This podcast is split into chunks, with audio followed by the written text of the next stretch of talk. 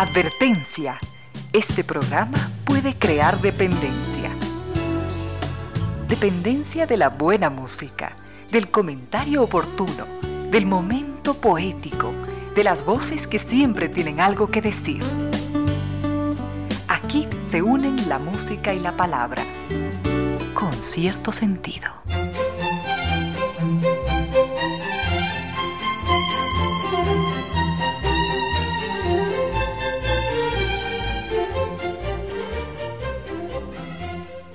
3 de la tarde, 5 minutos. Bienvenidas, bienvenidos. Gracias por sintonizar Radio Suceso 101.7. Gracias por compartir estas horas de música, comentarios y entrevistas. Y ojalá, ojalá al final de la jornada, como siempre, podamos imaginar con estos favores que la fantasía nos hace, podamos imaginar que hemos rendido real, justo y merecido, merecidísimo homenaje a la inteligencia, a la sensibilidad, a la autoestima, a la confianza, a la alegría de vivir y siempre, siempre a las ganas de luchar de todos, donde quiera que nos encontremos, a las ganas de luchar por una vida más digna en lo individual en lo colectivo. Y en esa tarea de cada tarde, de cada jornada, de manera generosa, inteligente, leal, nos acompañan ustedes con sus correos, contactos y mensajes en estas direcciones de las siguientes redes sociales.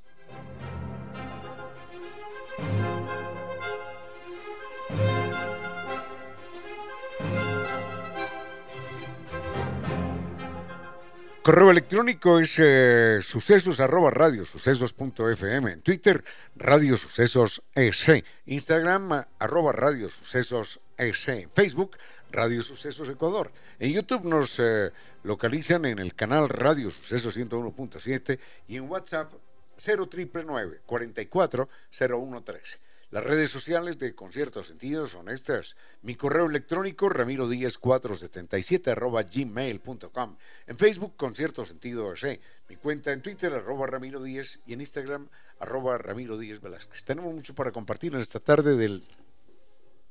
Hoy es... 3, eh, 3 de abril. 3 de abril, al frente en controles, lunes, al frente en controles del doctor Vinicio Soria, dispuesto a entregarnos la mejor música y llegamos hasta ustedes gracias a la presencia de estas destacadas empresas e instituciones que creen que la radio, en medio de nuestras humanas e inevitables limitaciones, la radio puede y debe llegar siempre con calidad y calidez.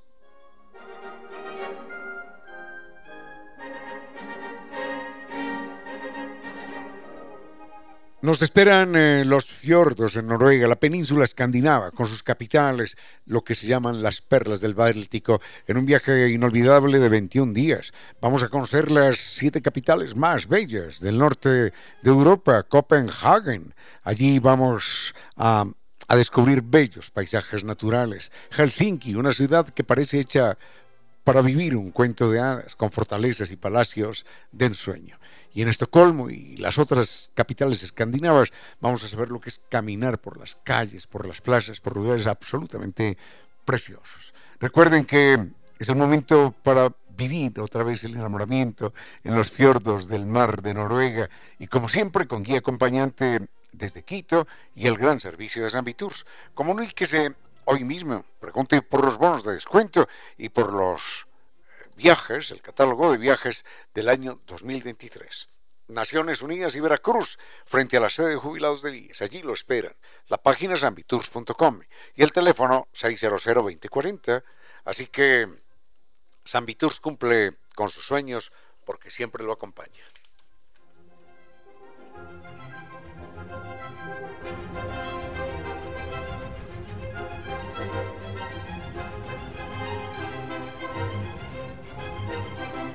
Y una pizza, una pizza artesanal italiana se distingue por su masa. El secreto, el secreto lo comparte nuestro querido amigo, el chef, el pizzero Massimo, queridísimo amigo italiano, que nos dice que es el proceso de maduración de 72 horas para obtener una textura crocante y ese sabor especial.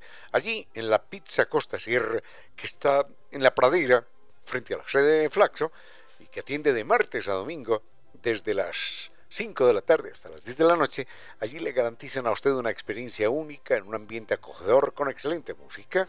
Así que acérquese a probarla. Benvenuto, benvenuto, porque lo espera una pizza artesanal con, con toda la atención. Recuerde que cuenta con parqueadero, con seguridad eh, para su tranquilidad. Parqueadero con tranquilidad para usted.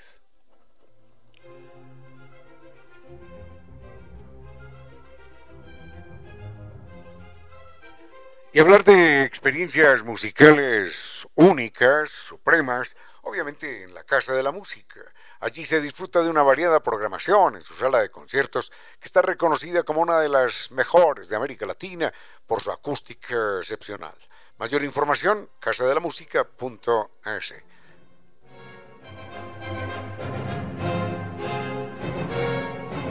Y para los amantes de la elegancia, de la creatividad al vestir, Recuerden Lorena Cordero. Lorena Cordero es eso, elegancia y creatividad al vestir. Nos espera a todos en la Checoslovaquia y Eloy Alfaro.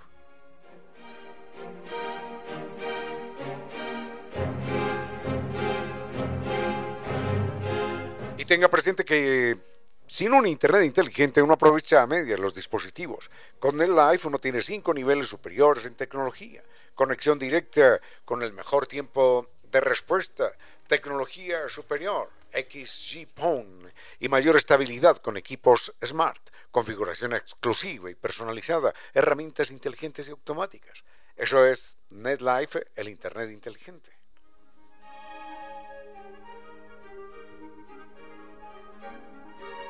Problemas de humedad por capilaridad ascendente, no más, no más. Están ahí molestando, perturbando, originando gastos, propiedades desvalorizadas, ambientes enfermizos, pero no más, porque la solución es técnica, científica, con garantía de por vida, y la entrega Kibli de Nova Técnica.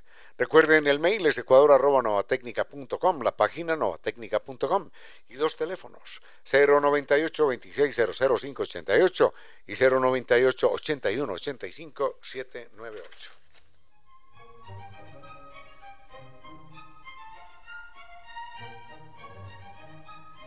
Es curioso cómo se divide el abanico de preguntas. Nos preguntan, perdón la redundancia, nos preguntan acerca de, la física cuántica, tema que, que, hemos tratado apenas superficialmente en este programa porque, porque no conozco el tema.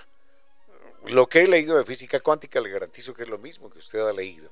Lo podemos comentar, sí, como buenos amigos, pero no espere ninguna, ninguna exposición aclaratoria al respecto, pero sí lo podemos comentar en un momentito porque dicen que es el más grande descubrimiento, el más grande descubrimiento en la historia de la ciencia.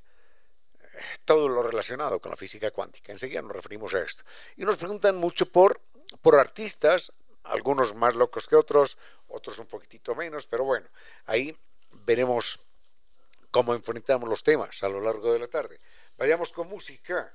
Doctor, doctor Sori, volvemos en un momento. No, antes de entrar en lo de la física cuántica, quiero señalar algo y es que eh, el campo de, la ciencia es eh, verdaderamente asombroso y lleno de, sorpresas y, de acontecimientos que uno no se, no se los alcanza, no se los alcanza a imaginar. Antes de entrar en eso, no sé por qué se me cruzó por la mente un acontecimiento que tiene que ver también con lo científico y fue la explosión de la primera bomba atómica en Álamo Gordo, en el desierto norteamericano. Esto es, esto es el, si no me falla la memoria, el 17 de julio del año 45, y las bombas sobre Hiroshima y Nagasaki explotan en el mes de agosto, es decir, es dos semanas más tarde, cuando se producen las masacres de Hiroshima y Nagasaki. Entonces, sucede, sucedió lo siguiente la primera explosión atómica que se iba a dar en la historia de la humanidad en plan experimental, porque todo estaba establecido teóricamente, causó terror en buena parte de los científicos que estaban al frente de esto. Porque una explosión atómica consiste fundamentalmente en esto. Unos átomos tienen unos electrones, se destruyen los átomos, se logran separar aquellos electrones, esos electrones salen disparados y a la vez, al salir disparados, destruyen a otros átomos que pierden sus electrones y esos electrones salen disparados y destruyen a otros átomos y a otros y a otros y a otros y se forma lo que podríamos llamar una reacción en cadena. Es decir, es como, como esos juegos de, mm, de dominó, en los cuales se coloca una ficha tras otra y se tumba la primera y caen todas las demás. Sí, en dominó está muy bien, muy divertido, ¿no? Y sabe uno cuándo va a terminar todo, cuando caigan todas las fichas de dominó. Pero algunos científicos decían, este será el fin del mundo. ¿Por qué? Porque la reacción en cadena no se va a poder detener. Átomos hay en todas partes. En el aire, en el agua, en lo que creemos que está vacío, hay átomos. Todo está hecho de átomos. Y entonces, cuando logremos destruir un átomo y ese rompa dos, y esos dos rompan cuatro, y esos cuatro rompan ocho, y, así en una progresión geométrica, sí se va a producir una gran explosión de uranio, de uranio, pero, pero ¿cuándo se va a detener aquello? Por favor, no utilicemos la energía nuclear porque será el fin, el fin de la Tierra, por lo menos, el fin del planeta Tierra. Entonces, el gobierno norteamericano dijo, aquí no hay marcha atrás, señores. Y contrataron a un grupo de psicólogos para que tranquilizaran, para que relajaran, para que a través de técnicas de meditación, respire profundo, no va a pasar nada, tranquilo, venga, para que hicieran ese trabajo de tranquilizar a los científicos y se pudiera realizar el primer experimento porque en el primer experimento los científicos encargados de hundir el botón, proceda con la explosión, no querían hacerlo. El gobierno norteamericano dijo la única solución es una asesoría psicológica, que los tranquilice, que los convenza de que aquí no va a pasar nada, que la explosión va a ser controlada. Y enseguida les cuento la curiosidad que sucedió. Con cierto sentido.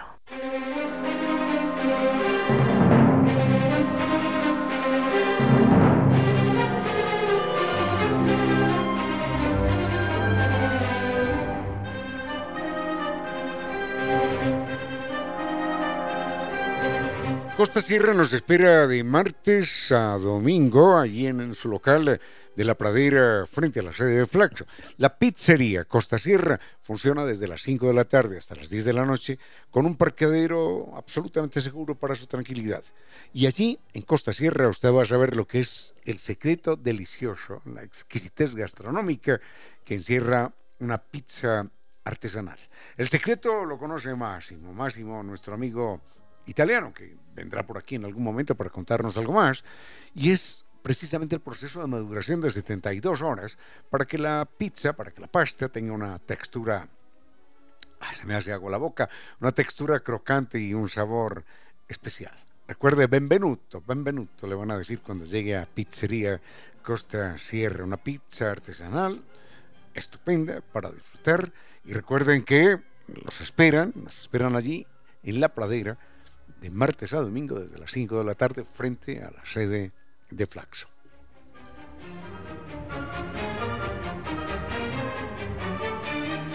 Rápidamente, veamos esta película que se presenta en julio, julio del año 1945, eh, días antes de la explosión de Nagasaki, de, Hiroshima y Nagasaki.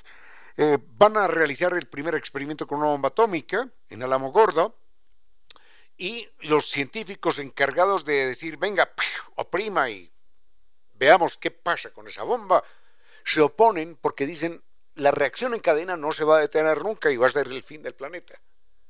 No de la vida, no es que vaya a causar mucho daño, no, es que es el fin de la Tierra. Porque esos átomos disparados, sueltos, van a seguir interactuando con otros átomos y los van a destruir y va a seguir la reacción en cadena. Contrató entonces el servicio eh, del ejército norteamericano a un grupo de psicólogos para que tranquilizaran a los científicos. Y sucedió lo siguiente.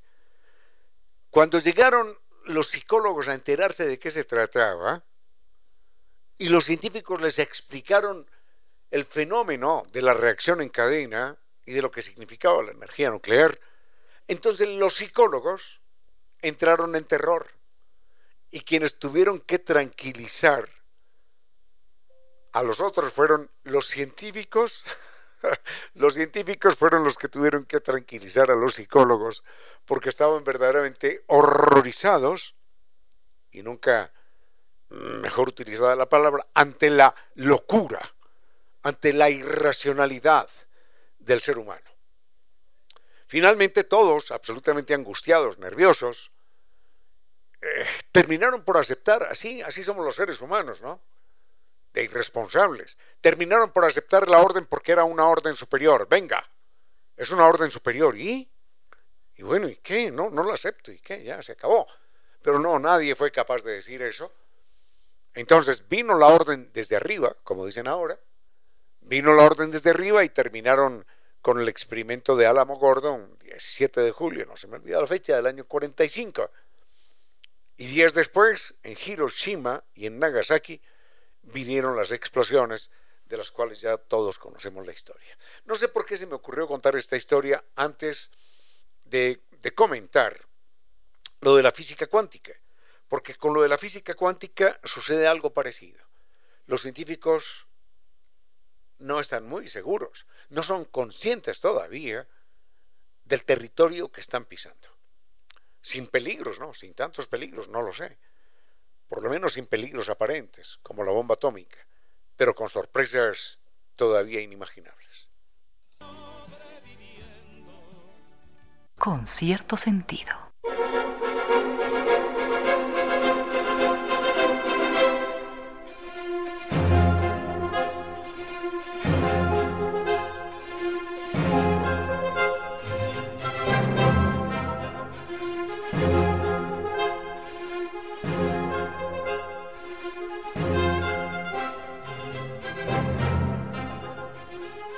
Esto no es eh, ningún misterio, es simplemente una, un acto de, absoluta honestidad. Y es que eh, cuando estamos hablando de física cuántica, estamos hablando de algo que desconocemos. Lo único que he leído de física cuántica es lo, que ha leído todo el mundo. En alguna ocasión leí un libro eh, que era física cuántica para iniciados o algo así por el estilo, y no entendí nada, absolutamente nada. Me tranquilicé Me tranquilicé porque después leía una frase de Niels Bohr, el famoso físico cuántico danés, y él decía, si usted lee algo de física cuántica y cree que entendió algo, fue porque no entendió absolutamente nada. Bueno, el problema de la física cuántica es que va más allá, va más allá de lo que de lo que nuestro cerebro puede alcanzar a entender. Eh, simplemente nuestro cerebro se ha formado a partir de una realidad concreta, material, inmediata, desde hace millones de años. Pero esa realidad concreta, inmediata, tiene nuestra escala humana. Pero cuando pensamos en, en otras escalas, en las macros, macroescalas o en las microescalas, ya se rompe nuestro esquema de pensamiento. Por ejemplo, Imaginemos esto. Imaginemos que la Tierra, hablando de lo grande, imaginemos que la Tierra es del tamaño de un milímetro, es decir, una cabeza de alfiler. Eso, menos que una cabeza de alfiler. Si comparamos esa cabeza de alfiler con el agujero negro más grande detectado en nuestra galaxia, ese agujero negro es una esfera de aproximadamente 3 kilómetros y medio de diámetro. Imaginemos lo que es una esfera de 3 kilómetros y medio de diámetro. Es una esfera que, que se asentaría en Guayaquil a nivel del mar y sobrepasaría la altura de Quito. Y eso sería solo un agujero negro en la galaxia. Y la Tierra en ese agujero negro sería un milímetro. Y ese milímetro o mejor, ese agujero negro gigantesco de tres kilómetros y medio de diámetro, es una barbaridad, lleno de materia, ese agujero negro no es nada comparado en el universo, no es nada. Entonces se nos rompen los esquemas mentales cuando pensamos en lo macroscópico, porque, como decía alguien, la astronomía y la física y la ciencia son eh, son disciplinas que, imprimen humildad, que nos obligan a un ejercicio de humildad. No, no, sucede que no somos tan grandes. Sucede que no somos tan importantes en el universo. No, no, en absoluto. La Tierra no tiene ninguna importancia, el sistema solar no tiene ninguna importancia, la galaxia nuestra carece de importancia en el cosmos. Así que el ombligo de uno tampoco tiene mucha importancia, como piensa mucha gente, ¿no? No, no, no. Entonces cuando comparamos lo microscópico de la Tierra con las dimensiones del cosmos, simplemente quedamos anonadados, quedamos estupefactos. Pero hagamos el ejercicio opuesto. Vayamos entonces a lo microscópico para que nos demos cuenta de que los científicos también están ahí con una sensación de que el piso se les mueve. Enseguida lo miramos. Con cierto sentido.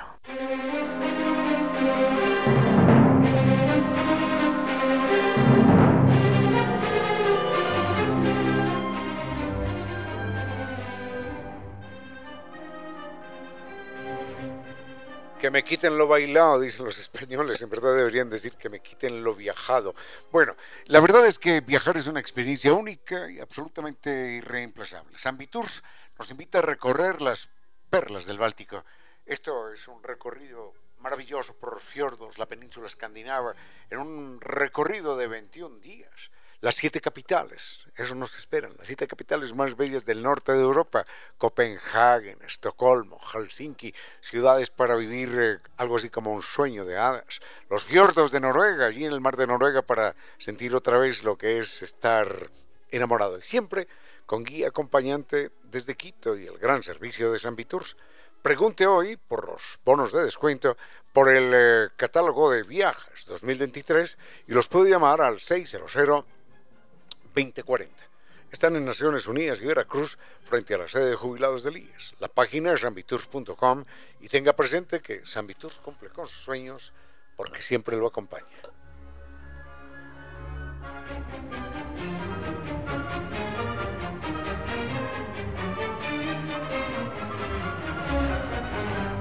Ojalá yo tuviera, lo digo de corazón, ojalá yo tuviera mis propias opiniones sobre el sobre los fenómenos de la física cuántica, pero solamente me asiste un respeto reverencial porque no entiendo absolutamente nada. Y me pregunto siempre, ¿cómo diablos, cómo diablos se logran formar algunos otros cerebros humanos, no el mío, que son capaces de descubrir los grandes misterios de la ciencia y particularmente de la física cuántica? Es tan, tan insospechado el territorio de la física cuántica es tan insospechado para nosotros, bueno, para todos, que inclusive los científicos, los científicos especialistas en la materia, no se alcanzan a imaginar las consecuencias totales de lo que puede significar el sumergirnos en el mundo de la física cuántica. Imaginemos a un hombre de las cavernas que ni siquiera haya descubierto el fuego. Imaginemos eso. O que, bueno, que lo ha descubierto porque lo ha visto en un incendio o en un volcán. Pero imaginemos eso.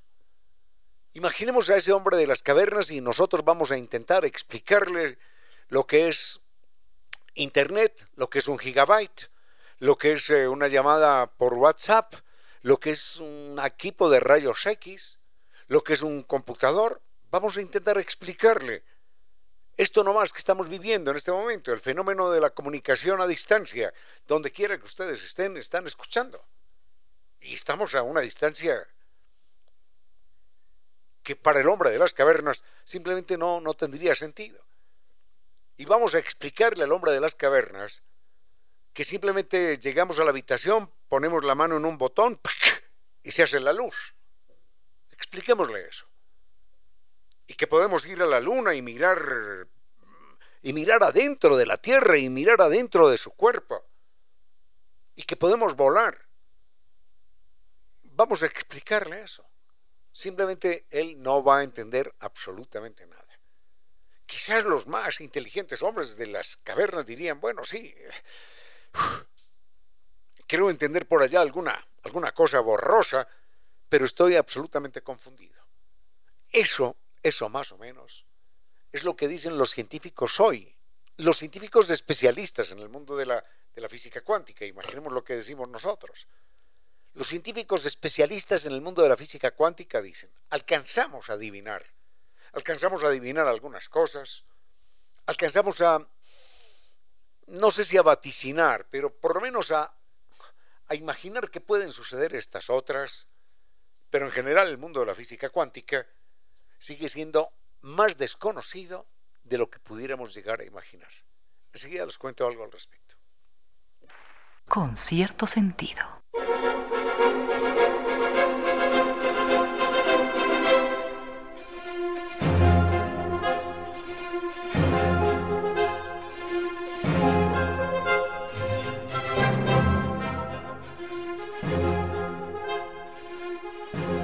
Señalamos que el mundo de la física cuántica es tan sorprendente que ni siquiera los especialistas en la materia son capaces de, mm, apreciar eh, lo que, lo que este nuevo campo de la ciencia nos puede entregar.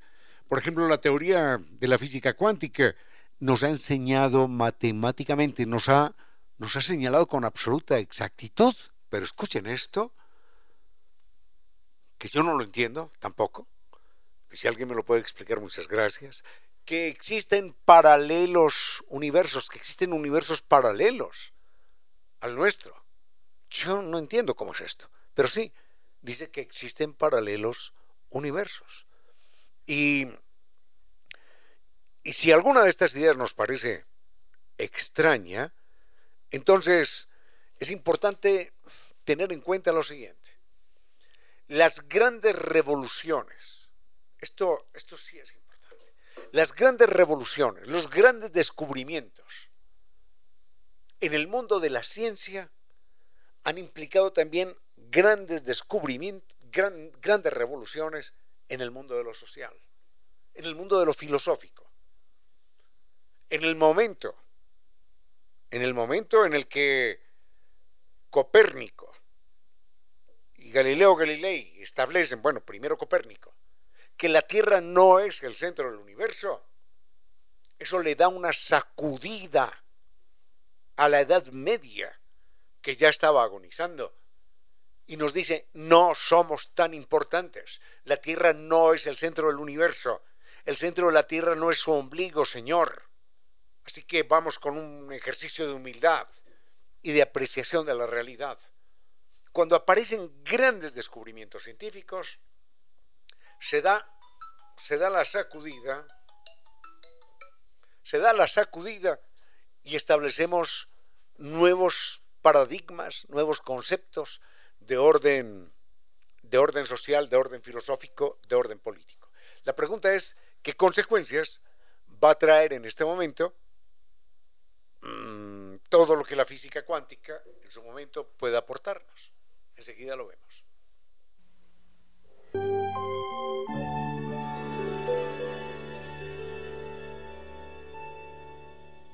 Unos consejos comerciales y regresamos con cierto sentido. A esta hora, recuerde que la envidia es una declaración de inferioridad. 16 horas.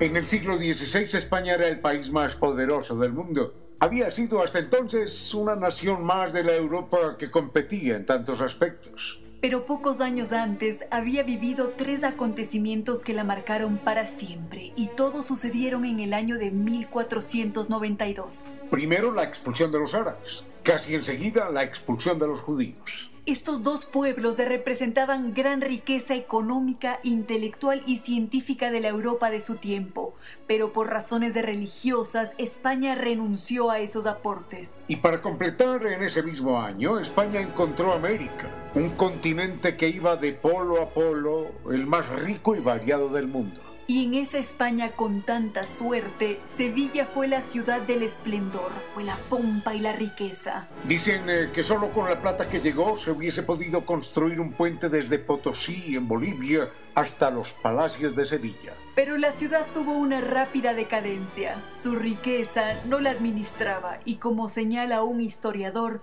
España tenía la vaca, pero otros se tomaban la leche. Y allí nació un niño que habría de pintar las huellas de un pasado luminoso y las realidades de un presente distinto. Ese niño, uno de los más grandes pintores de España en todos los tiempos, se llamó Bartolomé Esteban Murillo. Los cuadros de Murillo se mueven entre vírgenes y niños de indescriptible dulzura, y niños de la calle, algunos pilluelos, ladroncitos y mendigos. Gran parte de las obras de Murillo se encuentra no en España, sino en Francia. La razón es que en 1810, durante la invasión napoleónica, el general Soult dijo, España vale lo que vale un Murillo y ordenó a sus tropas arrasar con toda la obra del pintor para llevarla a París. Y se salvó una buena parte gracias a algunos monjes que escondieron la obra. Ese era Murillo, que un día como hoy, mientras trabajaba para un mural de los monjes capuchinos, cayó fatalmente desde lo alto. Y así concluyó el ciclo de este pintor que hoy vive en las pupilas maravilladas de todos los que admiramos su obra. El adiós abrupto de Bartolomé Esteban Murillo fue un día como hoy, 3 de abril de 1682. Pero nos queda en sus pinturas la huella de un mundo que moría y la de otro que empezaba a ver la luz.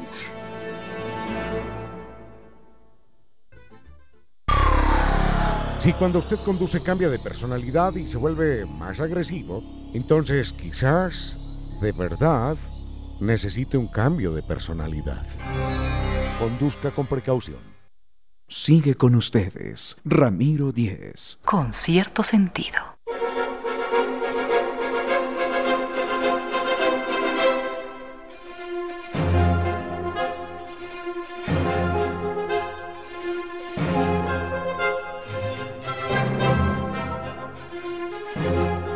Señalábamos que hay una una sincronía entre los cambios en el mundo de la ciencia y los cambios en el mundo de lo humano, de lo social, de lo político, de lo filosófico, hasta de lo religioso en muchos casos. Y es esto, poníamos el ejemplo de cuando Copérnico y luego Galileo eh, establecen que la Tierra no, no es el centro del universo. Esto, esto automáticamente genera una sacudida. Dicen, ah, pero ¿cómo así? Entonces yo no soy el centro del universo.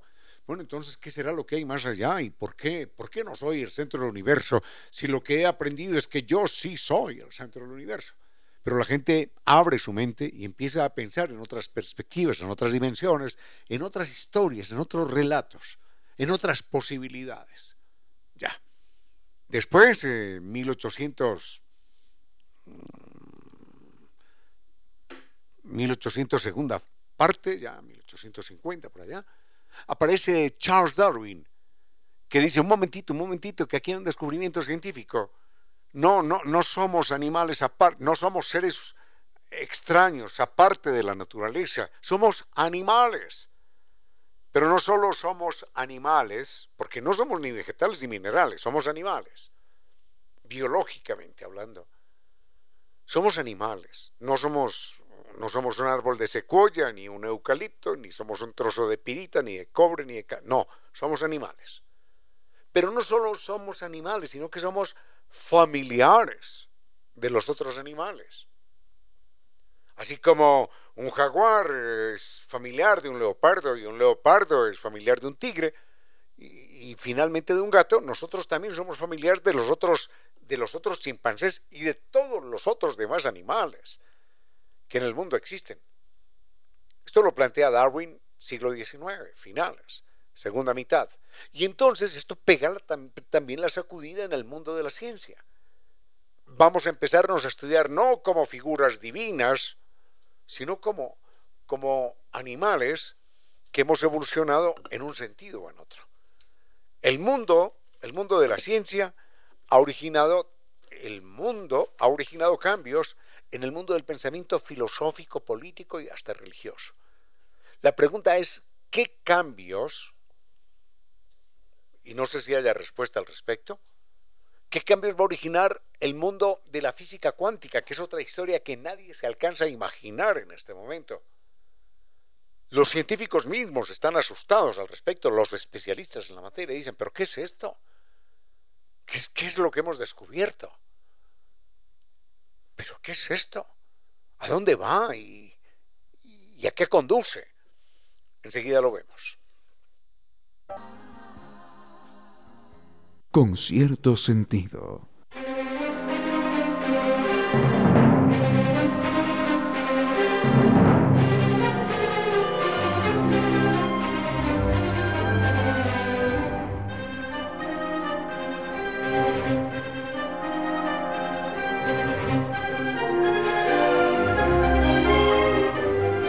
Es maravilloso cuando uno tiene que hablar acerca de las cosas que no conoce. Bueno, eso sucede más o menos con alguna frecuencia. Pero por lo pronto veamos esto de la física cuántica. Eh, señalé al principio que es un tema que desconozco, señalé al principio también que es un tema que, que los mismos científicos eh, lo consideran un territorio absolutamente asombroso, insospechado, un territorio que abre unas puertas que no saben a dónde va a dónde va a conducir. No, no se sabe a dónde va a conducir. Porque no opera en ese mundo de la física cuántica la lógica de nuestra escala humana. Señalábamos que hoy, hoy por ejemplo, está establecido que existen universos paralelos al nuestro. Universos. Y eso significa, dicen algunos científicos, universos que son copias del nuestro, es decir, Vinicio Soria existe en alguna otra parte, usted también, yo también, todos, todos existimos en alguna otra parte, en algún otro universo, y a la vez que existen esos universos que son copia del nuestro, existen universos que son tan disparatados, tan absurdamente disparatados, que todas las palabras juntas de todos los idiomas humanos no serían capaces de describirlos. Eso plantea la física cuántica. Y matemáticamente no falla. La física cuántica, por, ejemplo, plantea la teletransportación. Y uno dice, bueno, ya me están hablando de qué. ¿Qué se han fumado, hombre, para que estén hablando de esas cosas? No. La teletransportación significa que en, en este momento Vinicio Soria o usted entran a una cabina yo oprimo aquí un botón y usted aparece en, Londres en este mismo instante, vestido como está. O aparece en el fondo de la galaxia o en Marte, donde quiera que sea. Eso, eso plantea la física cuántica y no como una, no como una fantasía, sino como una realidad. La física cuántica ha logrado en este momento, ha logrado devolver en el tiempo, ¿saben lo que es eso? Devolver en el tiempo una partícula elemental. ¿Cómo lo saben? ¿Cómo lo miden? ¿Cómo lo hacen? ¿Cómo lo logran? No entiendo, no entiendo. Pero lo han logrado.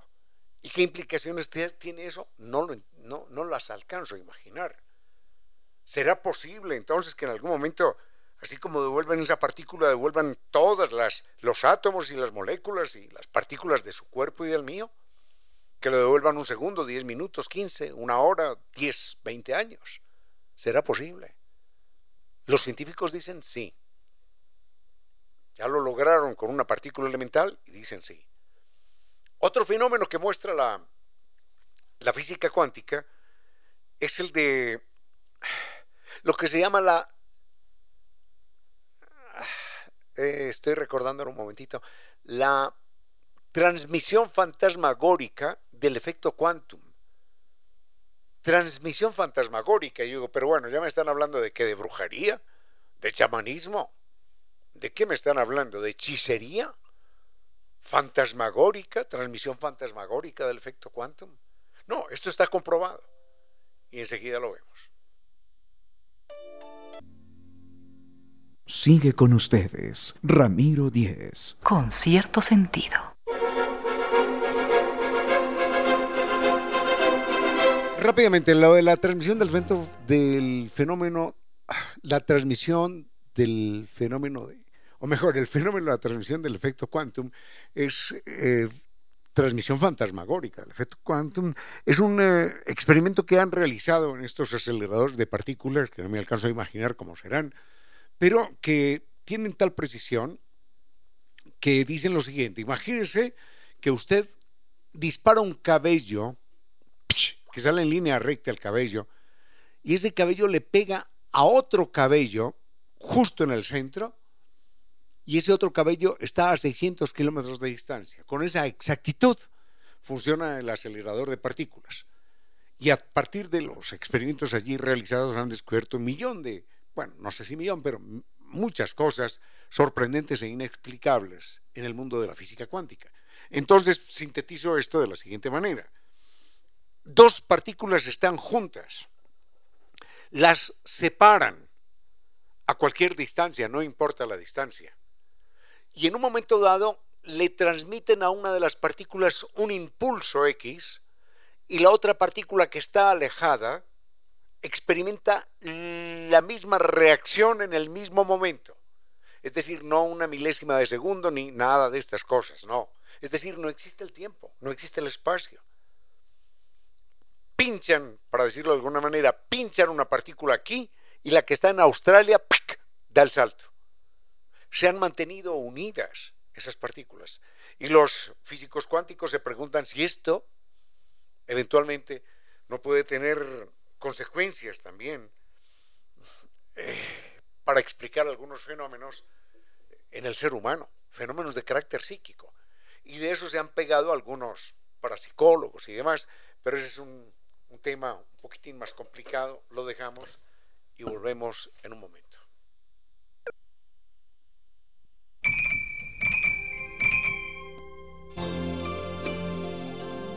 Mi rosa blanca ha abierto sus pétalos para que se los bese. En pocas palabras, la poesía dijo, Mi rosa blanca ha abierto sus pétalos para que se los bese.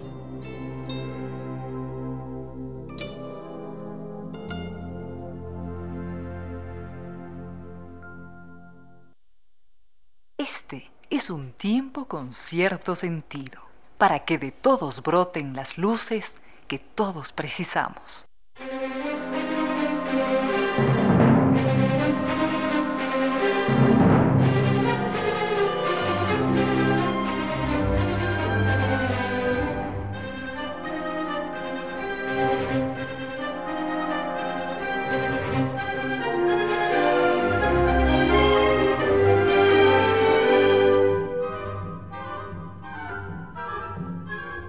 Rápidamente, a Ernest Hemingway lo tenemos que invitar aquí con un poquitito más de tiempo, pero solamente quiero contar lo siguiente. Ernest Hemingway es hijo de un matrimonio muy extraño, porque el padre de Ernest Hemingway era un luchador de lucha libre. Ustedes habrán visto estos animalotes que arman el show y simulan golpetazos y patadas y cosas de esas que son clowns, payasos nomás. Bueno, porque ningún ser humano aguantaría eh, un, solo golpetazo ni causas de esas. Y la madre de, de, Ernest Hemingway era, era una cantante de ópera.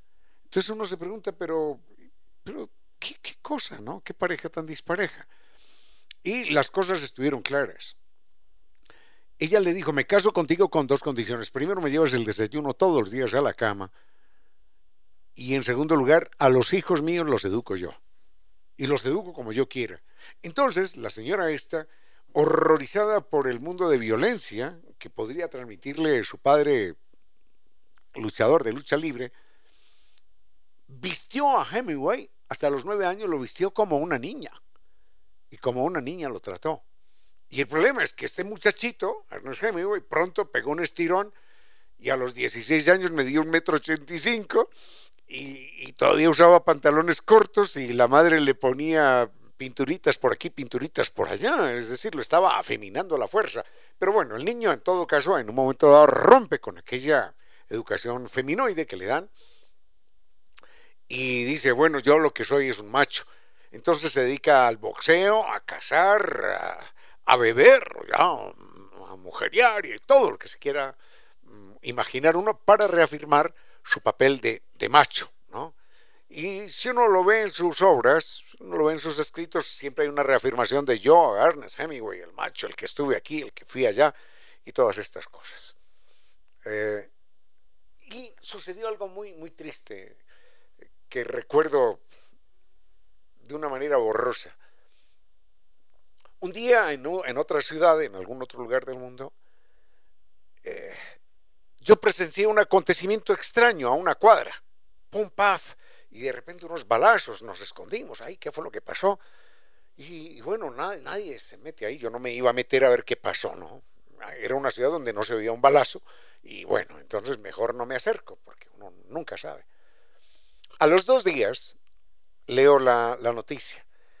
Han matado a un travesti. Ese travesti era el hijo de Ernest Hemingway. Qué triste. Y uno se dice, bueno, su padre, tan berracote, ¿no? Tan macho, tan feroz, tan violento, tan cazador y todas estas cosas. Y su hijo, toma. Con un final verdaderamente catastrófico. Mini tema musical. Ah, y me pide me pide esta muy apreciada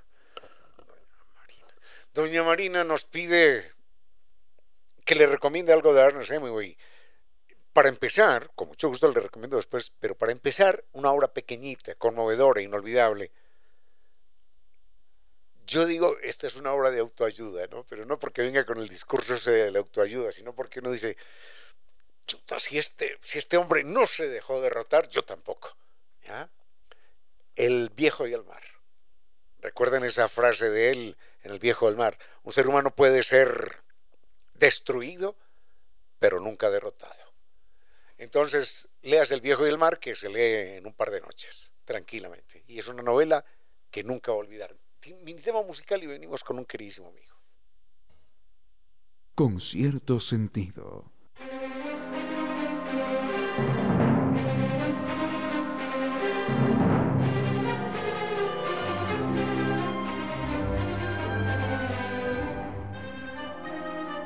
Nos acompaña el doctor Alex Grijalva, él es director del área de...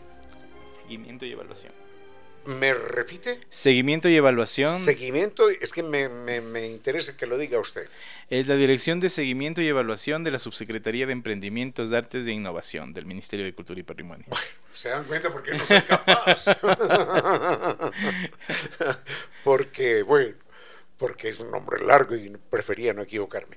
Pero en lo que sí no nos equivocamos es en señalar que el Ministerio de Cultura y Patrimonio, y concretamente esta, esta área que maneja el doctor Alex Grijalva, tienen una tarea verdaderamente trascendental, y no exagero una sola palabra, en este momento en la historia cultural, en la historia social del país.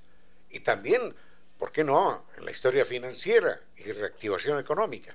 Hombre, ¿y qué tendrá que ver la reactivación económica con la cultura? Bueno, no lo voy a explicar yo. Que lo explique el director del área, doctor Rijalba.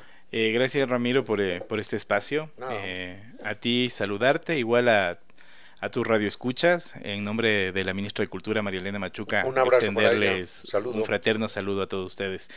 Y sí, nosotros como Ministerio de Cultura y Patrimonio estamos apostando, estamos apostando a un trabajo público-privada eh, que permita tener una alternativa de financiamiento para el sector cultural. Pero sobre todo lo que nosotros buscamos es crear un ecosistema, un ecosistema de beneficios, un ganar-ganar desde la empresa privada, el sector cultural y la ciudadanía. ¿Qué es lo que ofrecemos? ¿Qué es lo que estamos eh, impulsando como cartera de Estado? Eh, que por la inversión em, que la empresa privada haga en propuestas culturales, por esa inserción monetaria o no monetaria, nosotros devolvemos el 150% en conciliación tributaria. Para ponerlo en palabras sencillas, por cada dólar que la empresa privada entregue una propuesta artístico-cultural, nosotros vamos a devolver un dólar cincuenta. Déjeme decirle que las cuatro neuronas mías, cuando escucharon esto la primera vez, no lo entendían. No lo entendían. Decían, por favor, stop, replay, stop, replay, me lo puede explicar desde el principio. Porque usted ha utilizado unas palabras muy bellas.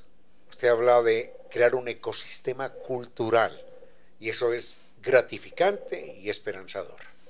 Entonces, vamos a explicarlo de una manera muy primaria. Lo voy a hacer, ya usted lo explicó como tiene que ser, pero yo lo explico de una manera muy primaria. Sintetizo esto en, el- en un ejemplo a 10 metros. Este programa está declarado, bueno, lo declaran programa de interés cultural. Ujú. Y el doctor Giovanni Córdoba, que, que paga altos impuestos, dice, pues yo le voy a aportar al programa mil dólares. ¿Yes? Por ejemplo.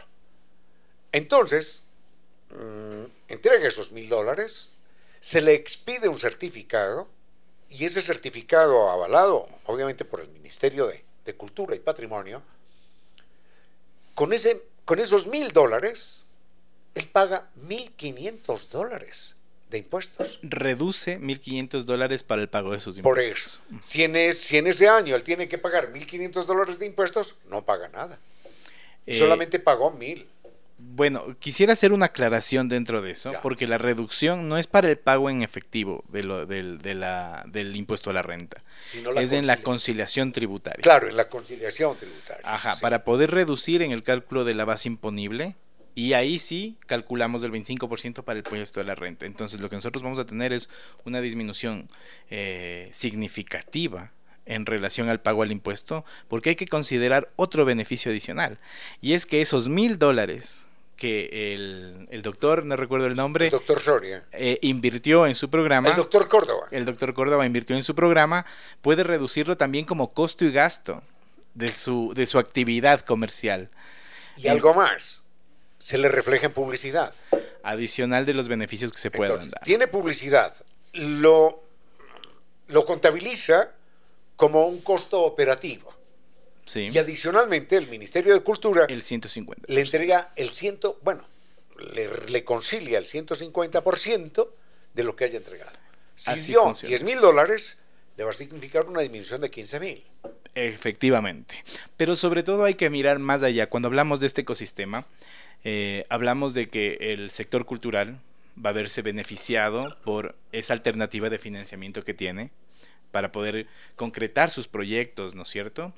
Eh, pero también desde otro lado vamos a generar mayores ingresos para el sector cultural, vamos a generar empleo y desde la empresa privada va a recibir a más del incentivo los beneficios que las propuestas le pueden dar. Como tú decías, aquí la publicidad que puede ofrecer este medio de comunicación, o podemos también entregar otros tipos de beneficios como accesos a las diferentes programaciones, o tener contribuciones de intercambio por el beneficio que están recibiendo, y sobre todo en lo que nos enfocamos es que en esta transacción entre el sector privado y el sector cultural, quien se ve beneficiado a la final es la ciudadanía porque puede garantizar el acceso libre a bienes y servicios culturales. Con razón usted utilizó esa, esa linda palabra. Hay que crear un ecosistema cultural. Y es una sociedad en la que la cultura haga parte de la canasta familiar. Y sobre todo, eh, entendiendo esa importancia que tiene en los procesos culturales, en relación a poder incidir en esas estructuras sociales y que vamos a tener eh, la posibilidad de encontrarnos, de mejorar esa cohesión social, el intercambio, el encuentro, el reconocimiento, la utilización del espacio público, del tiempo libre, es decir, eh, un beneficio social que viene intrínseco, eh, directo con, la, con el proceso cultural. En alguna ocasión leí una frase de un personaje que decía, qué raro, ¿no? Qué raro. Sé que, que no solamente me pasa a mí, pero después de que, de que leo a Shakespeare o a Cervantes, no tengo ganas de salir a matar a ningún vecino. claro, y, si uno está escuchando a Mozart o viendo una pintura de Caravaggio o- o leyendo a Cervantes, uno no tiene ganas de salir a matar a nadie. Por supuesto, y como tú dices, incluirlo en la canasta básica de cada uno de los ciudadanos, ¿no? Tanto así que también reconocemos que tú puedes disminuir el gasto en cultura de tus gastos personales, que eso es otro beneficio que tiene todo ciudadano. Poder reducir del pago de su impuesto a la renta. Aclare eso, aclárelo, por favor. O sea, esto es otra cosa aparte, ¿no? Pero como ya lo mencionaste y que me parece importante, es que el Estado reconoce, así como un bien necesario, como poder descontar tu educación, el pago de tu vivienda, la edu- eh, salud, también el gasto en cultura. Entonces, dentro de la deducción de gastos personales que uno puede hacer, también puede reducir el gasto en cultura. Entonces, es Que algo no que es un le... gasto, pues, sino que es una, una inversión, una inversión en cultura. Bueno, volviendo al tema. Eh, nosotros eh, esperamos que este año eh, poder llegar al techo presupuestario que tenemos. Justamente esa era la pregunta. Hablemos de techo presupuestario y hablemos de cuántos artistas y proyectos culturales se han beneficiado con esto. Bueno, vamos entonces a, a recordar, el año anterior tuvimos 8.7 millones de dólares entregados a la cartera de Estado para poder ser distribuido en las propuestas.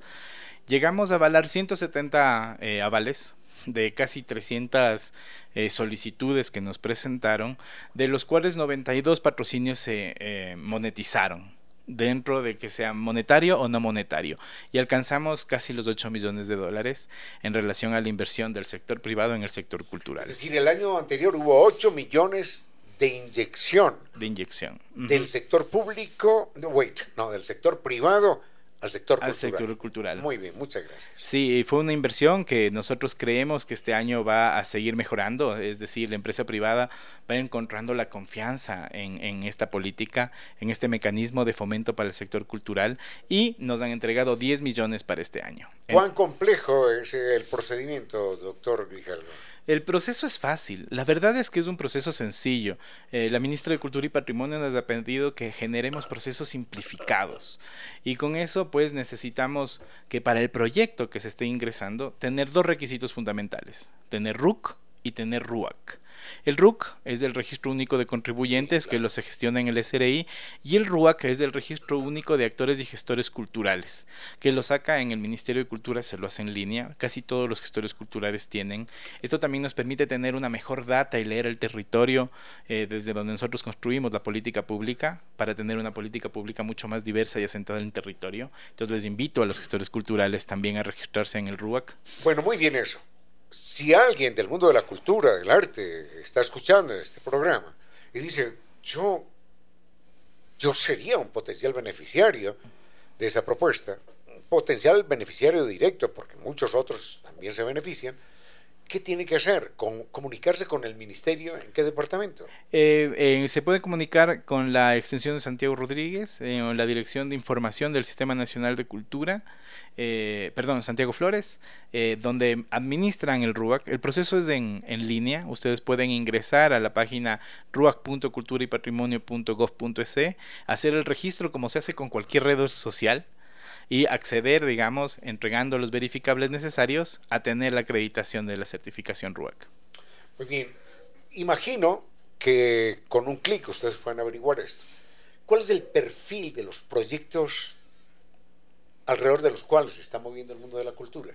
Literatura, danza, pintura, música. Bueno, es, es que es diverso y habría que ver desde dónde analizamos, o sea, si es que es a nivel de un movimiento a nivel económico, hay ciertos sectores que mueven mayor la economía, otros que no, ¿no es cierto? Es decir, podemos fijarnos en relación a los datos que nos dé CRI, que uno de los sectores que más mueve eh, la economía en relación a la cultura es el sector del diseño, eh, otro es del sector del cine, Ajá. pero hay otros espacios que mueven mayor eh, número de, de, gestión laboral, como, pero menos cifras a nivel de inserción económica, como es eh, las artes escénicas.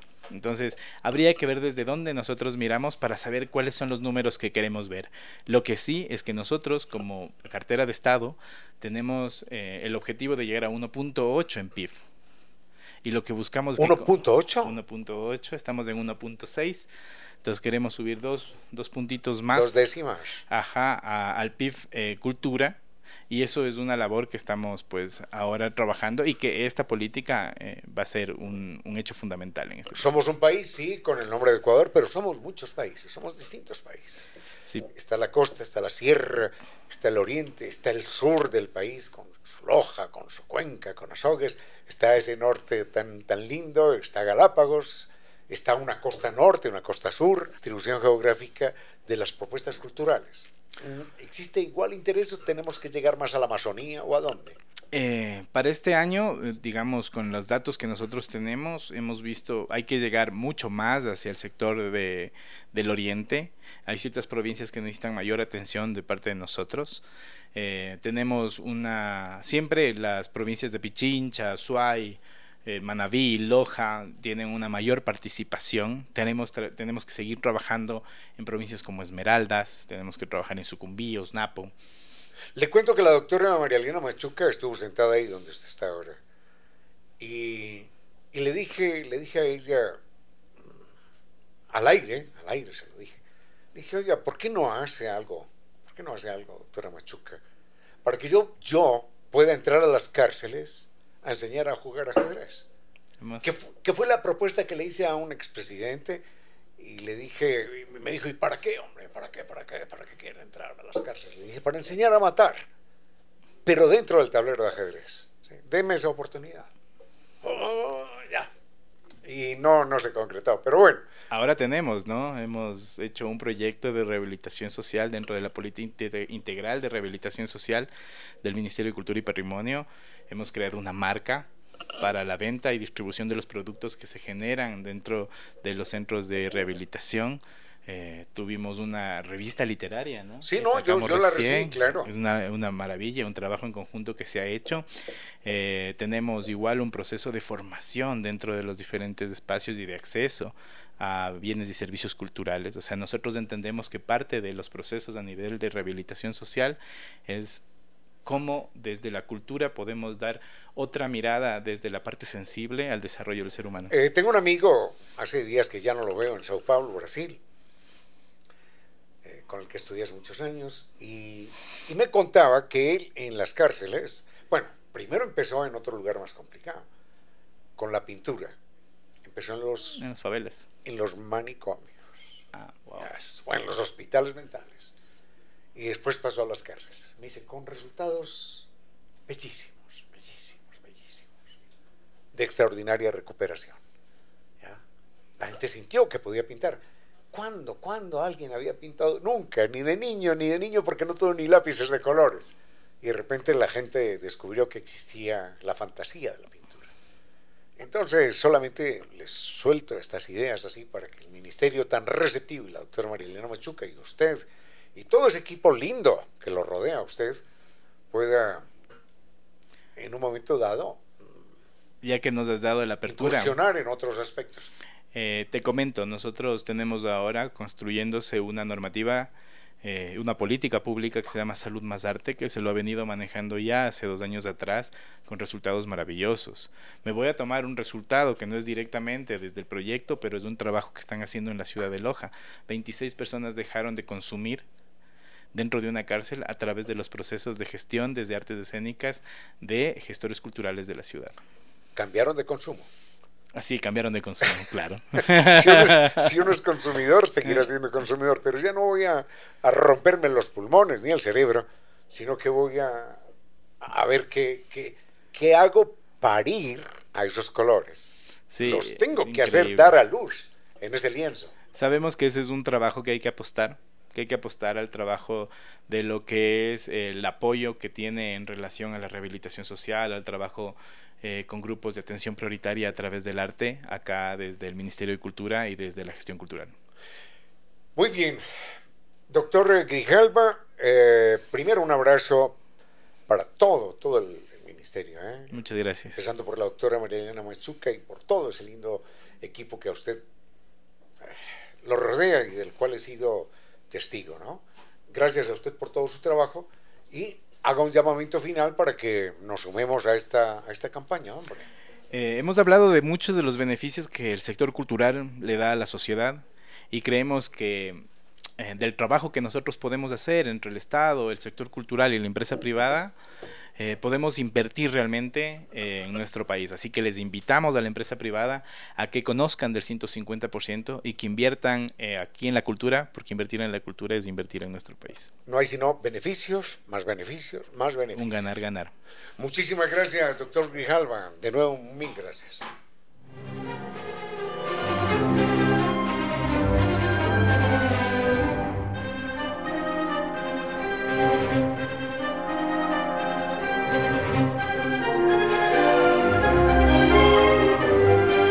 Gracias al doctor eh, Giovanni Córdoba. ¿Ya lo conoció, doctor Grijalva? Los nuevos inversionistas del 150. Be careful, be careful con el doctor. Giovanni Córdoba. Bueno, gracias al doctor Giovanni Córdoba Encontrarse, al doctor Sori que nos acompañó más temprano, a nuestros gentiles, inteligentes, leales, auspiciantes que creen que la radio, en medio de nuestras humanas e inevitables limitaciones, la radio puede y debe llegar siempre con calidad y calidez. Gracias a todos ustedes y gracias a doña Reina Victoria Díez, que inicia en este momento su vuelo de música y palabra. Conmigo no fue más. Fuerte abrazo. No fue más por hoy. Fuerte abrazo, los quiero mucho y hasta mañana.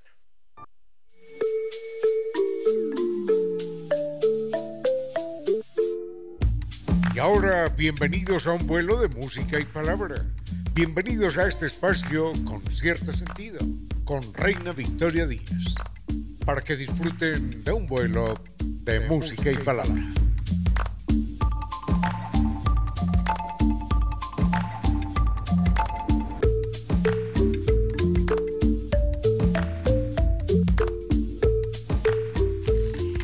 Amigos, bienvenidos todos a este vuelo de música y palabras. Son las 5 y 2 de la tarde de este lunes 3 de abril. Qué grato estar aquí todos juntos, empezar a arrancar esta semana y no solamente la semana, sino también el mes. Estoy bastante contenta porque llego y lo primero que hace Edwin en la entrada es entregarme toda una serie de sobres de fundas. Veo que voy a tener un mes bastante ajetreado con lecturas. Tengo por acá de editorial puse Voces que cuentan 10 narradoras ecuatorianas. Por acá, Cueva de Murciélagos, comentario a las Catilinarias, estoy tan ciega sin lentes, Montalbinas, de Eduardo Villagómez.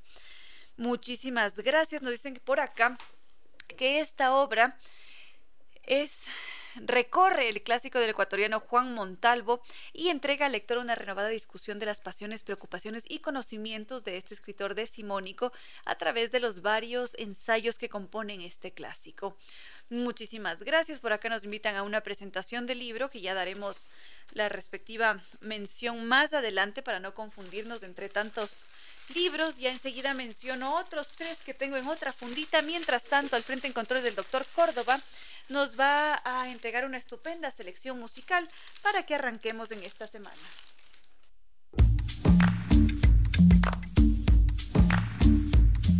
Recordar las redes sociales para mantenernos en contacto. La radio tiene sus propias redes sociales en Twitter, Instagram, Facebook, Radio Sucesos S o Radio Sucesos Ecuador. Los van a encontrar inmediatamente. Y en caso de querer comunicarse directamente, está nuestra página de Facebook con cierto sentido. Allí vamos sumando a diario un videíto. Está Twitter, mi cuenta, arroba Reina Victoria DZ. Y también, por supuesto, Instagram y TikTok, arroba Reina Victoria 10. Como siempre les digo, estoy muy pendiente de sus mensajes, de esas diferentes comunicaciones, mensajitos. Siempre es muy grato conversar con ustedes. Y bueno, ya una vez que sabemos que abril será un mes lleno de libros, es impresionante. Tengo ya cinco lecturas que se suman a la, otra lectura que tengo y que está en, curso. Es más, había hecho este fin de semana una recomendación que los invito a verla, a revisarla. Espero que les guste. Está en mi perfil de Instagram, arroba reina victoria 10. Coméntenla y vamos conversando sobre libros justamente. Y bueno, por ahora creo que podríamos dejar allí a los libros, que como ya sabemos bien, siempre serán nuestros invitados porque compartimos, disfrutamos de muchas lecturas en este espacio, me gustaría que nuestro protagonista de esta tarde sea el cine. El cine con uno de sus clásicos que ha representado un reto gigantesco para la industria cinematográfica. Y es aquí donde quiero que ustedes empiecen a decirme, ¿fueron o han sido o son fanáticos de los videojuegos? Fanáticos de un personaje tan emblemático que aunque nunca en nuestras vidas hayamos jugado un videojuego, ha de alguna manera llegado a nosotros. Estoy hablando nada más y nada menos que de Mario Bros. Este ser que está vestido como un carpintero, podríamos decir. Tiene su mameluco, tiene un saquito rojo, un, sombrerito de lo más de adorable que parece una boina roja también, con una M de Mario suele compartir sus aventuras con Luigi, que en cambio es el personaje muy similar pero vestido en verde. Y hay honguitos, mariquitas, hay todo un mundo fantástico por el que atraviesa Mario. Cuéntenme si es que lo conocen, si es que les emociona tanto como a mí. Y, y bueno, ya vamos conociendo más sobre este personaje. En esta tarde quiteña un poco fría, estábamos disfrutando de los Red Hot Chili Peppers mientras recordábamos a Mario Bros, un personaje, un héroe sumamente popular. Les decía hace un momento que creía yo que tenía la apariencia de un carpintero y me dicen, no, es un fontanero, es una persona que tiene un oficio totalmente distinto. En todo caso, Mario. Mario es el icono de esta empresa Nintendo que ha logrado vender millones de videojuegos a partir de la creación de Mario. Y, quizás es uno de esos videojuegos que ha logrado trascender en el tiempo por sobre todas las cosas. Creo que ha llegado a ser tan conocido como Mickey Mouse. Es decir, uno ve a Mario Bros y se enloquece. A mí en lo personal me encanta Mario, me parece que es la cosa más adorable del planeta Tierra. Y no solamente eso, jugarlo, por favor, es tan divertido la música, cómo está constituida, la historia de Mario. Eh, tiene además eh, su personalidad. No sé en qué momento exacto explota Mario, en qué momento logra posicionarse como uno de esos héroes adorados es un héroe de los videojuegos que no ha sido olvidado, sino todo lo contrario, se mantiene cada vez más vivo y logra apropiarse de varios de varios otros eh, otras generaciones, es decir, sigue sumando adeptos, sigue sumando fans. Porque este hombre, este fontanero, siempre se mete en toda clase de aventuras extraordinarias, parecería que es por por accidente, no, es, es, maravilloso. Como se habrán dado cuenta, soy fan de Mario Bros. Me encanta, me encanta todo. me encanta el juego, la historia, el personaje, cómo ha ido creciendo también en el tiempo. En todo caso, ya les sigo contando otros detallitos de Mario Bros. Mientras tanto, vamos a ir con más música. Me llegan datos curiosos de su parte, cosa que me encanta por acá. Carlos Mesías dice sobre Mario. Em, ¿Dónde está? Sobre respecto a Mario, la gente creyó que originalmente tuvo bigote, pero en realidad era su boca. Debido al pixelado de los 80, el juego sale en 1981. Debido a esa confusión, finalmente se decidió dejarlo con su bigote tan característico y que nos hace pensar precisamente en que Mario es un personaje italiano. Por acá hay otro mm, mensaje de Jorge Quisamanchuro. Nos dice.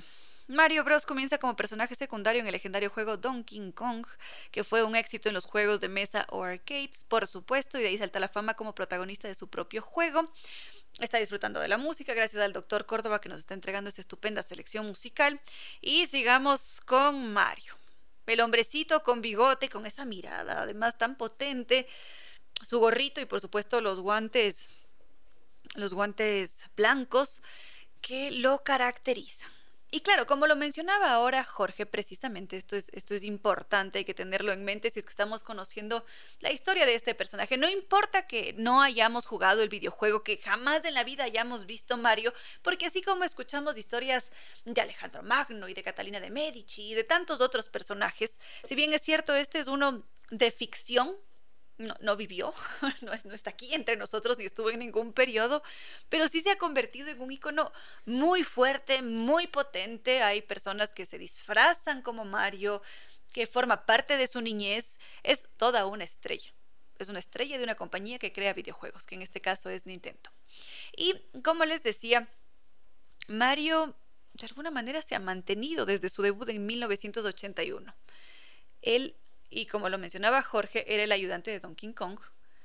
Y es curioso, pero en un principio, cuando estaban creando este juego, querían poner como ayudante a Popeye.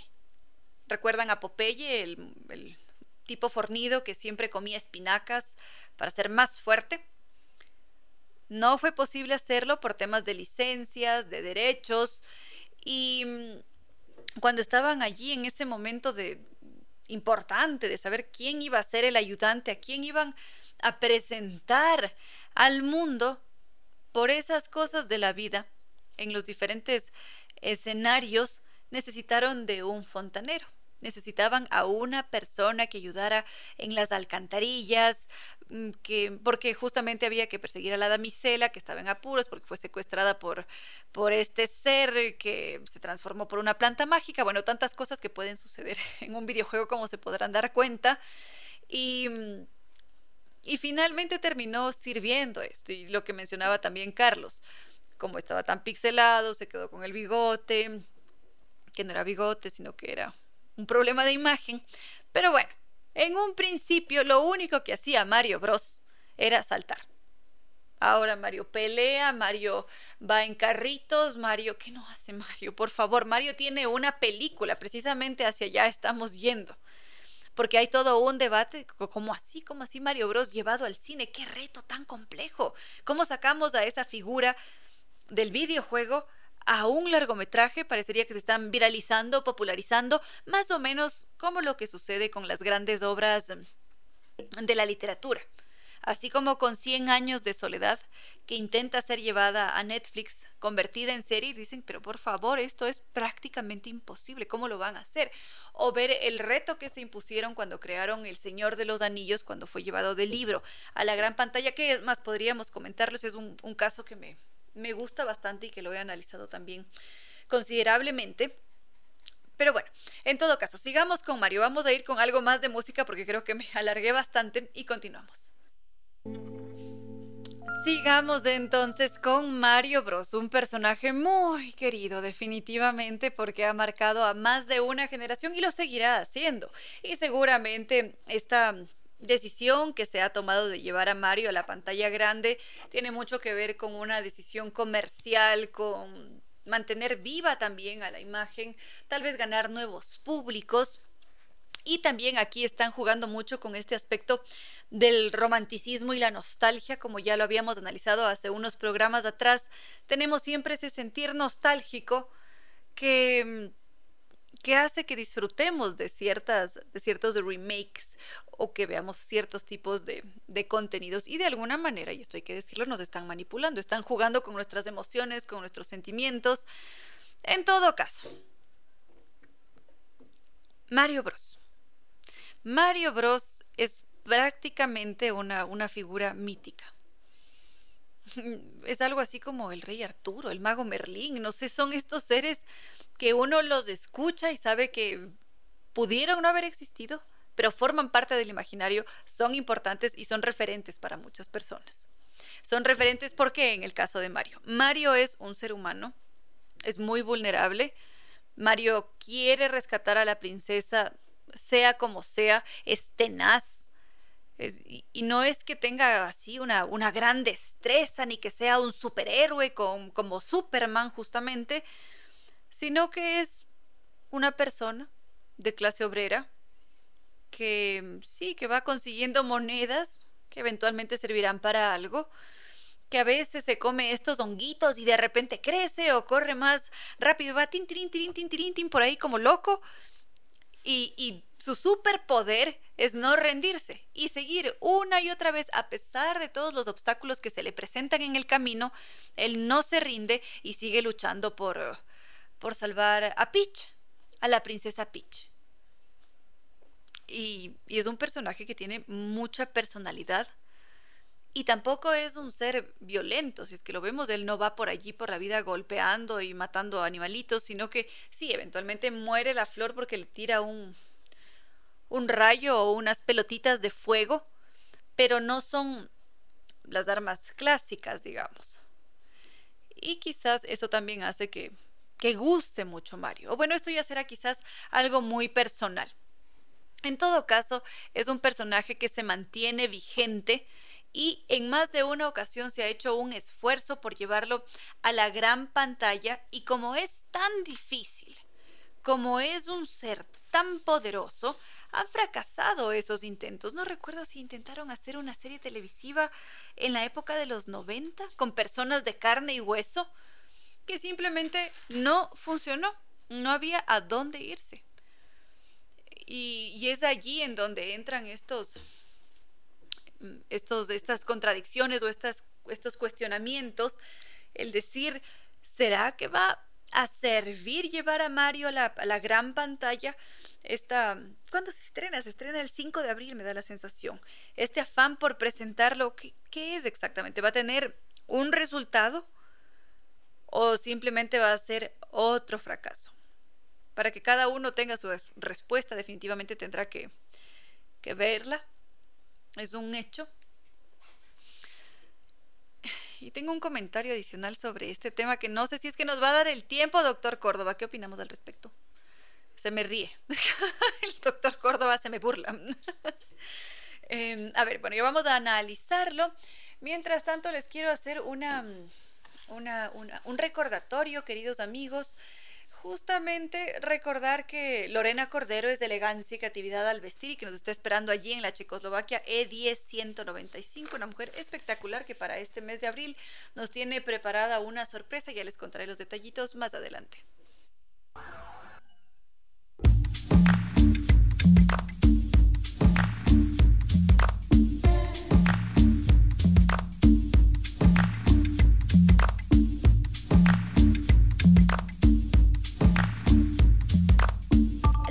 Casa de la Música está cumpliendo 18 años de incansable fomento a la cultura y a la cultura musical en, en nuestro país, en la ciudad. Y por supuesto, si es que está de cumpleaños, tiene que celebrarlo de una forma importante, tiene que hacerlo con música. ¿Cómo no? La Casa de la Música va a celebrar con este bellísimo concierto junto a la Orquesta Sinfónica Nacional del Ecuador bajo la dirección de David Handel.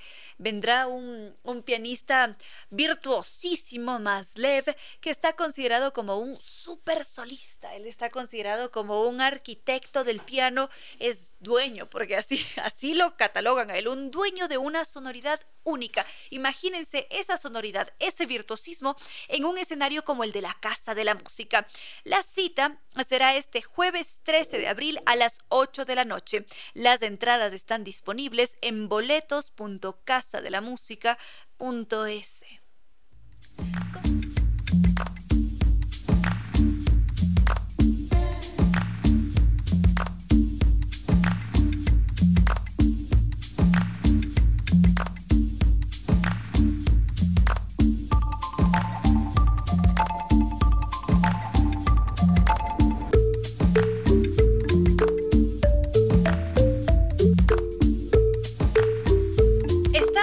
con nuestra entrevistada de esta tarde. Ella es Carla Larrea, una mujer muy entregada a su oficio. Está allí produciendo, armando, dirigiendo. ¿Qué, qué más hace Carla Larrea? Me pregunto yo cuando me llegan con un cortometraje que logra reunir toda una temática cruda, difícil, emocionalidades, y lo hace de una forma tan pulcra y digo, es impresionante como tanto talento. Bienvenida a este espacio, Carla. Hola, Reina, muchas gracias. Gracias por lo que dices de la película también.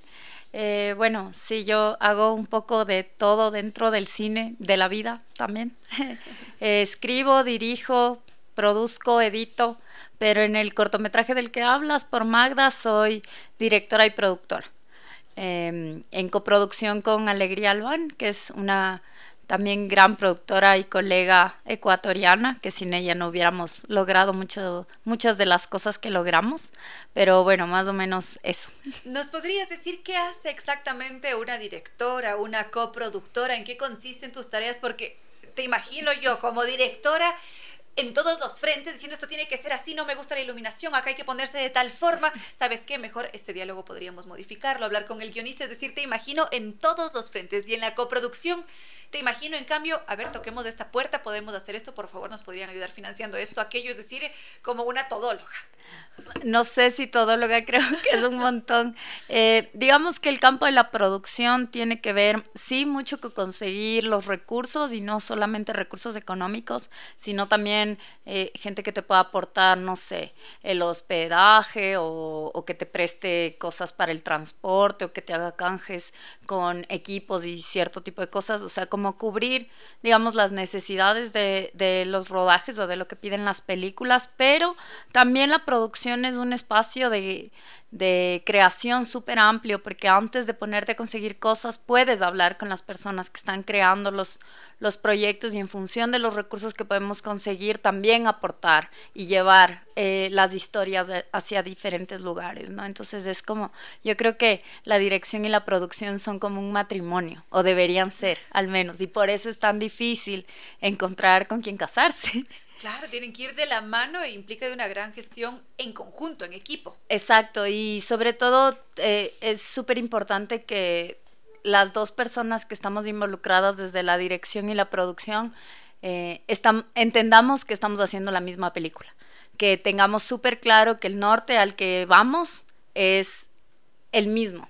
Es como un poco eso, es como un matrimonio creativo, digamos. Y la dirección, a mí me gusta pensarlo Em, desde un lugar como que fuera, te, te, escuchaba hablar sobre justo la música y los conciertos y tal, como un director de orquesta o una directora de orquesta, que están todos los elementos y, y el director de orquesta va como señalando hacia dónde y son muchas personas trabajando y aportando desde sus lugares hacia esa visión que tiene la dirección. ¿No? Entonces, más o menos así, no sé si quedó muy claro. Eso yo creería que nos queda clarísimo, más bien. Ahora, ¿qué sucede con Magda? ¿Cómo surge Magda? Ya sabemos en qué frentes estabas durante su creación, pero tiene que tener más allá de, todo el trabajo en territorio, tiene que haber una parte previa, un nacimiento. Sí, justo eh, Magda es eh, un cortometraje de ficción que es mi trabajo de titulación de la licenciatura en cinematografía de la escuela eh, de cine en la que yo estudié en México, que se llama Centro de Capacitación Cinematográfica, es la escuela que fundó Luis Buñuel. Y yo tuve, eh, siempre digo, como la gran bendición y la, la alineación de los astros para poder entrar ahí. Y fue un proyecto que yo llevaba pensando desde, justo desde que entré a la escuela de cine, necesitaba hablar del aborto, pero no había encontrado la forma. Eh, no había encontrado tampoco cómo cómo decir lo que quería decir y no estaba segura que quería decir. Porque también he pensado, yo, yo creo mucho que el cine es una herramienta para reflexionar cosas, sin embargo, creo que aunque pasa, no necesariamente tiene que tener una bandera política o tiene que ser un panfleto eh, específico sobre temas políticos. Creo que más bien es, es una herramienta que pueda abrir la reflexión y generar preguntas. Entonces, yo llevaba años pensando hasta que ya tocó enfrentarse al proceso de la titulación. Yo dije en México, bueno, yo quiero regresar a filmar a mi país. Eh, llevaba mucho tiempo investigando cuál era la situación del aborto en Ecuador, cuál era la situación del aborto en América Latina y me di cuenta que había muchas coincidencias, muchas muy malas coincidencias, digamos. Y aquí se eh, tiene mucho miedo al hablar del aborto, es decir, si es que uno va a una consulta ginecológica, es casi como tendrás cuidado, no lo menciones. Justamente. Se necesita, es decir, hay contextos de realidad, de situaciones. Y justamente sí, eh, yo lo que no podía creer es que en pleno 2020 y pico eh, teníamos una legislación que penalizaba el aborto. Entonces yo decía, no, es que no es posible, no es posible que por esto te puedan meter a la cárcel. Y no solo a ti, sino como a todas las personas que decidan ayudarte o colaborar en un proceso del aborto. Entonces ahí yo después eh, de toda esta investigación mucho más, digamos, académica, que tiene, tenía que ver con legislaciones, pero también con datos duros de, de las cifras de niñas, adolescentes y de dónde venían también eh, esos abortos y cuántos partos y cuántas cosas así. Eh, llamé a una guionista que se llama Hipatia Arguero, con la que yo ya había trabajado. Ella también, ella es egresada de la carrera de guion de la Escuela de Cine de México. Y le propuse que hagamos algo. Ella al principio dijo, bueno, hagamos un road movie sobre el aborto. Y le dije, no, en Ecuador la cosa es mucho más complicada. En Ecuador, y tal vez puede ser un road movie, una película de carretera. Puede ser, pero en Ecuador hay que o sea, para mí era súper importante hablar del contexto de lo que estaba pasando aquí porque sentía que... Plasmar nuestra realidad y para eso hay que saber y comprender cómo somos y qué funciona aquí en nuestro país. Y, y qué pasaba también. Por supuesto. Aquí, antes de continuar, quiero hacerte una pregunta eh, personal, si quieres no me la respondes. ¿Tus cuestionamientos en este tema surgieron de una experiencia personal o quizás algo que tuviste que vivir muy de cerquita o simplemente fue un tema con el que tuviste afinidad desde un principio? Creo que es una mezcla de las dos. Este, yo no, no he tenido que vivir un aborto como tal, pero sí he estado expuesta como a los anticonceptivos de emergencia y otro tipo de cosas también, pero he acompañado procesos de aborto. Eh, y, también ese era un tema que era importante para mí, hablar de, de esos acompañamientos, porque cuando uno habla del aborto, eh, nunca se piensa en quiénes son las personas que sostienen, quiénes son las personas que acompañan, quiénes son las personas que guían un poco y que también dan las herramientas, porque no todas las mujeres o no todas las personas gestantes sabemos cómo se hace, cuáles son los procesos, cuáles son las posibilidades. y para mí... Va a pasar al cuerpo, es decir, hay ni mucho nada. desconocimiento desde la pastilla de emergencia. No se sabe que hay diferentes tipos de pastillas y que depende mucho del cuadro y de la persona para utilizar qué pastilla o si no tiene consecuencias que te llevan a la clínica y te tienen que operar. Exacto. Entonces, justamente yo también, eh, hablando con Hipatia, eh, decíamos, ¿dónde tiene que estar el foco? Yo le decía que no quería que nuestra historia cuente todo lo que se habla cuando se piensa en el debate público del aborto, que es por qué alguien está embarazada y que se juzgue las razones de ese embarazo que normalmente son expresiones muy vulgares y que terminan ubicando a las personas gestantes, a las mujeres y a veces hasta las niñas en un lugar que es realmente terrible, que es una penalización social, que es una lapidación social. O sea, expresiones como ahí está por abrir las piernas, y perdón el francés, pero eh, esa es de las cosas más ligeras que se escuchan en, en los debates. Entonces yo le decía a Hipatia como, no necesitamos mostrar eso, necesitamos, para mí, yo le decía que para mí el aborto es una opción de vida y tendría que ser una opción de vida. Esa es mi postura personal. Y es de esto lo que podemos apreciar en Magda, es tu postura. Sí, justamente, eh, yo es lo que te decía, creo que el cine es una herramienta que, que puede invitar a la reflexión y, eso no quita que yo no me posicione, porque yo evidentemente me posiciono y mi posición está en esa película. Está clarísima. Y, pero al mismo tiempo, eh, la, para mí la búsqueda no es convencerle a la gente, sino intentar usar el lenguaje cinematográfico y las emociones para que las personas se acerquen a estos temas tan difíciles desde un lugar más humano, más empático, que creo que es eso justo la experiencia emocional y vital, ¿no? Pensar desde otro lugar que no es todo lo que está en redes sociales o todo lo que luego se dice, sino intentar acercarnos desde la experiencia humana. Y eso es tan importante. Sé que hay muchos amantes del, del cine, de la cinematografía, escuchándonos ahora y seguramente se están preguntando en dónde puedo ver Magda. ¿Cómo así que Magda no está en, los cines? ¿Qué, ¿Qué, hago para poder verlo? Justamente es, es, todo un tema la distribución y más para los cortometrajes. Eh, los circuitos que tenemos de, de, exhibición son los festivales. Eh, en Ecuador nos ha ido muy bien, los festivales de este país han sido como muy amorosos y muy cariñosos con el, con el corto, pero por ahora justamente... Eh, en esta búsqueda de que el cine llegue a más personas, eh, varios amigos y amigas me han propuesto armar diferentes eh, proyecciones. Entonces, la siguiente proyección que vamos a tener va a ser el domingo 9, que es la próxima semana. Es de esta semana. Es, es de esta semana, exacto. a las once y media en el hay, hay un evento que es muy bonito, que pasa todos los domingos, que se llama Salsa en el Solar. Ah, vas a estar allí en el Parque Gabriela Mistral. En el Parque Gabriela Mistral, los compañeros de... Ajá, con el Lucky.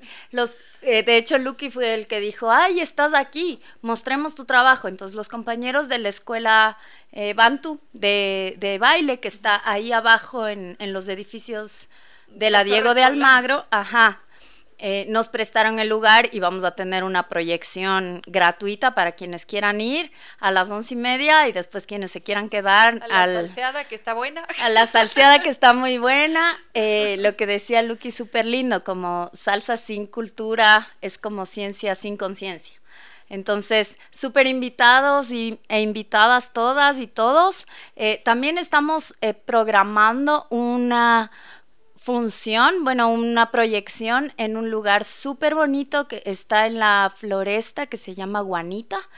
Coworking para mujeres. Un coworking para mujeres, así es Claudia, que es una persona maravillosa, también al enterarse eh, me invitó y ahorita estamos definiendo justo la fecha, entonces pueden seguirme en mi Instagram o en las redes de Guanita. Eh, para, para, las proyecciones y también con una amiga que es una gran eh, actriz, estamos pensando armar una proyección de mi, de mi cortometraje y una obra que ella tiene, ella se llama Joana Jara. Y, queremos hacer justo una, un diálogo entre el cine y el teatro y después armar un conversatorio. Entonces, si nos siguen en redes sociales, yo estoy eh, Carly Lazán en Instagram, eh, guanita.es, eh, Salsa en el Solar, Joana Jara, somos las personas que estamos moviendo las posibles proyecciones. La que ya es fija y segura es la del domingo, once y media de la mañana en el solar. Y las otras se pueden ir enterando cuando ya logremos fijar las fechas. Bellísimo, querida Carla. Te voy a pedir además que me envíes esa información si tienes artes para yo también poder compartirlo con nuestra audiencia. Sí, muchísimas gracias, Reina. Te mandamos todas, todas las artes. Perfecto, me encanta. Nuevamente felicitaciones por Magda, por toda tu trayectoria, que nos sigues, que nos sigas entregando Muchísimas gracias. Muchas gracias. Queridos amigos, hemos llegado ya al final de este vuelo de música y palabra. No alcanzo a revisar sus mensajes ni hacer ese último comentario sobre Mario Bros como lo teníamos pensado porque ya no nos dio el tiempo, pero en todo caso, la gran ventaja es que mañana martes podemos volver a volar, volver a conversar sobre estos diferentes temas, propuestas que ustedes tienen y siempre es un verdadero gusto hacerlo, queridos amigos. ¿Qué más tengo para decirles? Gracias al doctor Córdoba en Controles que nos ha entregado una estupenda selección musical, como siempre, como, como cada tarde. Ahora que se despedía con esta canción, Mama de... ¿Cuál es el apellido? Es Claude. Claude Capeo, qué lindo tema musical, por favor. Muchísimas gracias al doctor Córdoba nuevamente y a todos ustedes y por supuesto a nuestros queridos auspiciantes Zambi Tours que nos invita a recorrer las perlas del Báltico con los increíbles fiordos, la península escandinava en un maravilloso recorrido de 21 días. Vamos a visitar siete capitales, las más bellas del norte de Europa, Copenhagen, Helsinki, Estocolmo, una experiencia que hay que vivirla definitivamente. Para conocer el catálogo de viajes completo, podemos llamar en Quito al 600-2040 o visitarlos en las Naciones Unidas y Veracruz frente a la sede de jubilados del IES. Su página web www.sambitours.com. A cumplir nuestros sueños porque Sambitours nos acompaña. También estuvo con nosotros Restaurante Costa Sierra, que ahora tiene una propuesta para chuparse los dedos porque tienen esta pizza artesanal italiana que se distingue por su masa. ¿Se imaginan ustedes ya cuál es el secreto? Se mm, los cuento ahora mismo. La maduración de 72 horas para obtener una textura crocante y ese sabor, ese, esa crocancia hace que la pizza sea única. Pizzería Costa Sierra trabaja con Máximo, que es su pizzero italiano, que garantiza una experiencia única. El ambiente además es acogedor, tiene muy buena música. ¿Cómo no comerse una pizzita allí acompañado de una buena copa de vino? Además cuenta con un parqueadero con todas las seguridades para estar tranquilos. Ellos están ubicados en la pradera frente a la Flaxo. También, por supuesto, la Casa de la Música que nos invita a vivir experiencias musicales únicas. La de este jueves 13 de abril a las 8 de la noche va a estar espectacular por sus 18 años de existencia. Ya se imaginarán ese concierto con ese virtuoso pianista. No es que ¿Cómo no emocionarse? Para adquirir los boletos lo podemos hacer en boletería.casadelamusica.es. Por supuesto estuvo con nosotros Lorena Cordero, Elegancia y Creatividad al Vestir, que nos espera allí en la Checoslovaquia E10 195. Y Eloy Alfaro y NetLife, que como todos ya lo sabemos, es el Internet inteligente.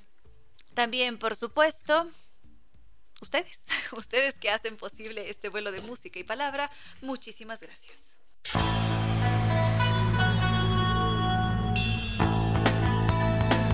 Si como dicen es cierto que en la vida no hay casualidades, piense, ¿por qué escuchó usted este programa? Tal vez escuchó aquello que necesitaba o tuvo la sospecha de esa luz dentro de su propio ser.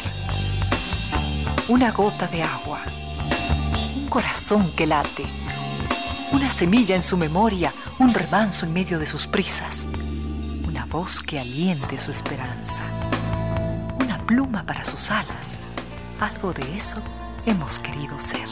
Aquí, en Concierto Sentido, con Ramiro Díez. Y Reina Victoria Díez.